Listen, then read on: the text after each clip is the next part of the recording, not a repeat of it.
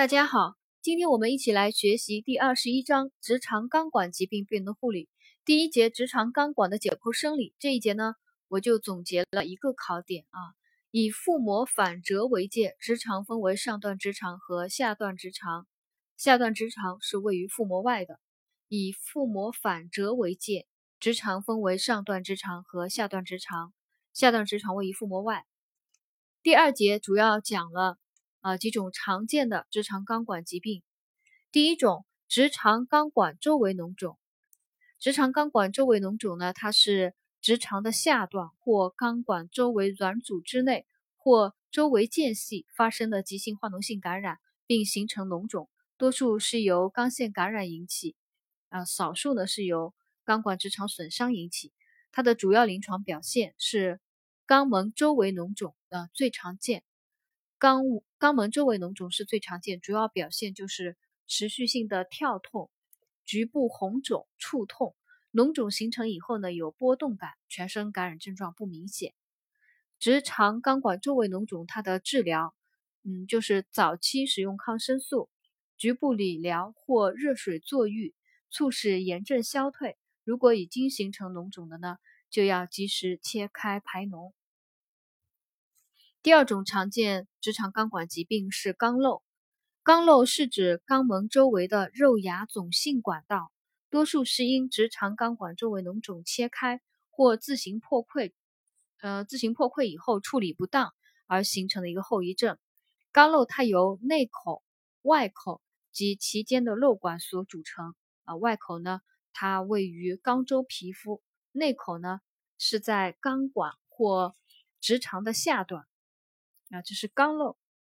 肛瘘它的临床表现主要表现为肛门周围的外口经常流脓，还有肛周潮湿、瘙痒，有时外口可暂时闭合，瘘管内脓液积聚，出现直肠肛管周围脓肿的症状。当脓肿破溃再次排脓以后呢，症状可以缓解。如此反复发作，呃，这个肛瘘的治疗，如果是低位肛瘘的话呢，用挂线疗法或手术切除；高位肛瘘呢，就以挂线疗法为主。挂线疗法呢，可以避免直肠肛呃，可以避免肛管直肠环被一次切断所引起的肛门失禁啊。这个挂线疗法可以避免肛肛门失禁。第三个呃疾病是肛裂，肛裂呢，它这里就有一个考点啊，肛裂。前哨痔和肥大乳头三者同时存在，称肛裂的三联征啊。这里有这样一个知识点：肛裂的三联征是肛裂、前哨痔和肥大乳头。肛裂的治疗对初发病者呢，啊，就保持大便的通畅，便后坐浴，局部涂抗炎止痛软膏，或在溃疡基底封闭注射等措施。呃，促进裂口的愈合。陈旧性的肛裂呢，常需要手术切除，术后呢，创口不缝合，经坐浴和换药直至愈合。第四种常见直肠肛管疾病呢是痔，痔是直肠下段黏膜和肛肛管皮肤下的静脉丛淤血扩张和区曲所形成的静脉团。呃，痔是直肠下段黏膜。和钢管皮肤下的静脉丛淤血扩张和区曲所形成的静脉团，痔它分为内痔、外痔和混合痔。内痔呢位于齿状线以上，表面覆盖直肠黏膜；外痔呢，它位于齿状线的下方，表面覆盖的是钢管皮肤。混合痔呢，就是呃兼有内痔外痔的特征啊，内痔。当中啊，还有一个知识点，内痔的分期。内痔它是位于齿状线以上的啊，就在位置在比较高的齿状线以上的表面覆盖的是直肠的黏膜。它分四期，一期呢以排便时无痛性出血，痔怪不脱出肛门外啊，就是内痔一期啊，一期的内痔，排便的时候无痛性出血，痔块不脱出肛门外。二期内痔呢，便血加重。严重时呈喷射状，排便时呢质块脱出，但便后能自行回纳。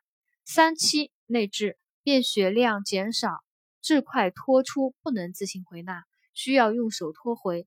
四期的话呢，就是质块长期脱长期脱出于肛门外，或回纳后又立即脱出啊。这个四期主要我们就按照它的那个质块有无脱出来记啊，比较好记。一期呢就是只有无痛性的出血，质块不脱出；二期呢就是便血加重，严重时有喷射状的出血，排便时呢质块脱出，但是能够自行回纳啊。一期是没有质块脱出。二期呢，就是质块脱出，但能自行回纳；三期的话呢，质块脱出不能自行回纳，需要用手托回；四期的话呢，就是质块长期脱出于肛门外，回纳后又立即脱出。呃，这是这里面的一个知识点。呃，最后呢，这一节呢，呃，这一章呢，就讲了那个呃直肠肛管疾病的护理啊。术前护理呢，主要有。调节饮食，鼓励多吃蔬菜水果及多饮水，纠正嗜酒嗜好啊，减少辛辣刺激食物的使使用啊，还有保持大便通畅。肛门坐浴啊，在选择坐浴工具时，坐浴的盆具应该要足够大，事先要消毒，将沸水降温至四十三到四十六摄氏度时，盛于盆内。啊，持续坐浴二十到三十分钟左右。术后呢，病人可用百分之零点零二的高锰酸钾溶液坐浴，啊，每日两到三次。还有一个术前的肠道准备啊，三术前三天要禁少渣饮食，口服缓泻药，还有肠道抗生素啊，肠道吸收抗生素，预防感染。术前一天禁流质饮食，术前晚清洁灌肠。这个是同我们上一节的内容。一样的啊，皮肤准备当中要注意，女性已婚病人术前要进行阴道冲洗啊，这术前护理的一些内容。术后护理呢，主要就是做好病情观察，还有疼痛的护理啊，因为呃直肠肛管疾病的手术术后是比较疼痛的啊，因为括约肌痉挛，还有肛管内敷料填色过多等，可能会加剧伤口的疼痛，所以要做好。疼痛的护理，术后一到两天呢，可以适当给予止痛药，必要时放松肛管内填色的敷料。饮食和排便方上面呢，要注意，呃，术后三天给予流食，然后改为少渣饮食。四十八小时内服阿片汀，以减少肠蠕动，有控制排便的作用，避免术后三天内解大便啊。手术三天以内，尽量就是不要解大便，可以。在四十八小时内口服阿片汀以减少肠蠕动。三天以后如果有便秘者呢，可口服叶状石蜡等药物进行通便。禁忌灌肠啊，直肠那个直肠疾病手术以后禁忌灌肠。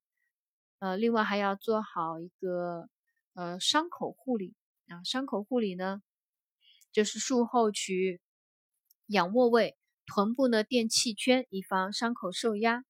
啊，排便以后伤口被粪便污染要，立即呃进行清洁啊，用百分之零点零二的高锰酸钾溶液坐浴，然后再换药。处理尿储留，因为术后病人因手术和麻醉刺激，还有呃惧怕疼痛啊，患者不愿意啊，还有不习惯在床上呢排尿，可引起尿储留，可以用止痛、热敷按摩、诱导排尿等方法啊，诱导患者自行排尿。还有一个并发症的预防。为了防止肛门狭窄，术后五到十天可用试纸扩肛，每日一次。肛门括约肌过分松弛者呢，术后三天开始做肛门收缩舒张运动。啊，因为这一节啊，因为这一章第二十一章直肠肛管疾病呢，考到的概率不是很高啊，我们就这样过一遍。呃，它的考点啊，考点我再来，也没几个考点，我再给大家重复一遍吧。就是以腹膜反折为界，直肠分为上段直肠和下段直肠。呃，直肠肛管周围脓肿，临床表现呢，以肛门周围脓肿最常见。肛瘘呢，它由内口、外口还有其间的瘘管所组成。还有一个考点是肛裂三联征。肛裂三联征，它是指肛裂、前哨质和肥大乳头三者同时存在呢，称。肛裂三联征啊，肛裂前哨质和肥大乳头三者同时存在，称肛裂三联征。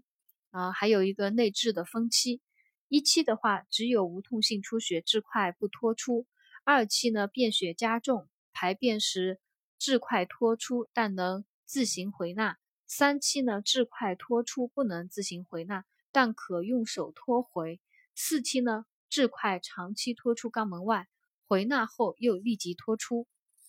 呃，这个护理方面的内容其实还是比较简单的，我就不给大家复述了。呃，今天我们的学习呢就到这里。